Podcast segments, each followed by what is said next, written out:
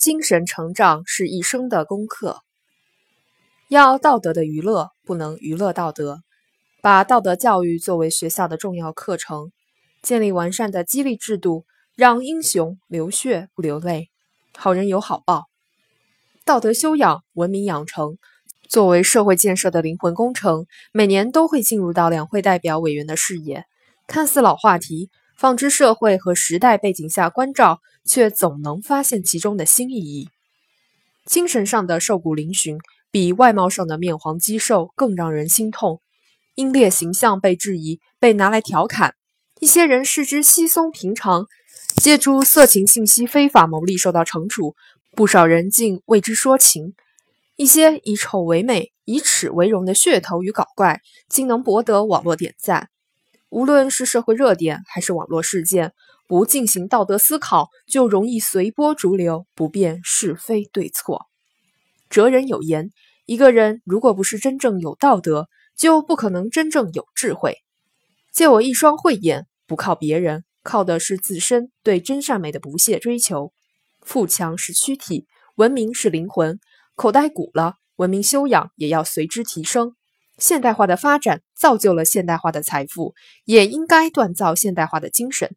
道德水准和文明修养，既是个体对待生命和世界的态度看法，亦是个体同外界建立联系的方式。他们的价值就在于直接决定着个体的存在意义，甚至国家的盛衰治乱。提升公共精神高度，加厚时代道德河床，从来都是发展中的中国不能忽视的话题。一个时代有一个时代的气质。有人说，我们这个时代已经是一个主要看气质的时代。气质体现在谈吐和举止上，更体现在内心的优雅和良善上。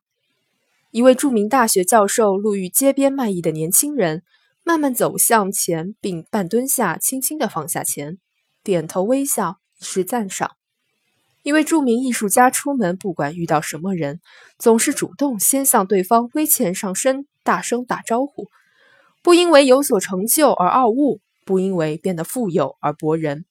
一个文明的眼神，一个谦逊的弯腰，足以体现一个人的气度和品质。崇德向善很难吗？孜孜不倦地坚守信念，践行道义，就能实现精神之丰盈，人格之充实。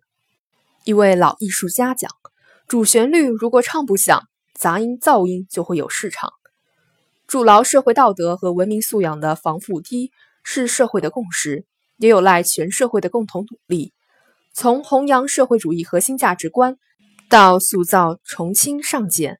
勤政为民的党风政风，从抵制虚无主义、对抹黑英雄说不，到让最美之花随处绽放，好人故事广为流传，多给精神世界留一片高雅栖息地，我们的内心才能够澄碧如洗，社会才会少一些聒噪和粗俗，多一些谦卑和敬畏。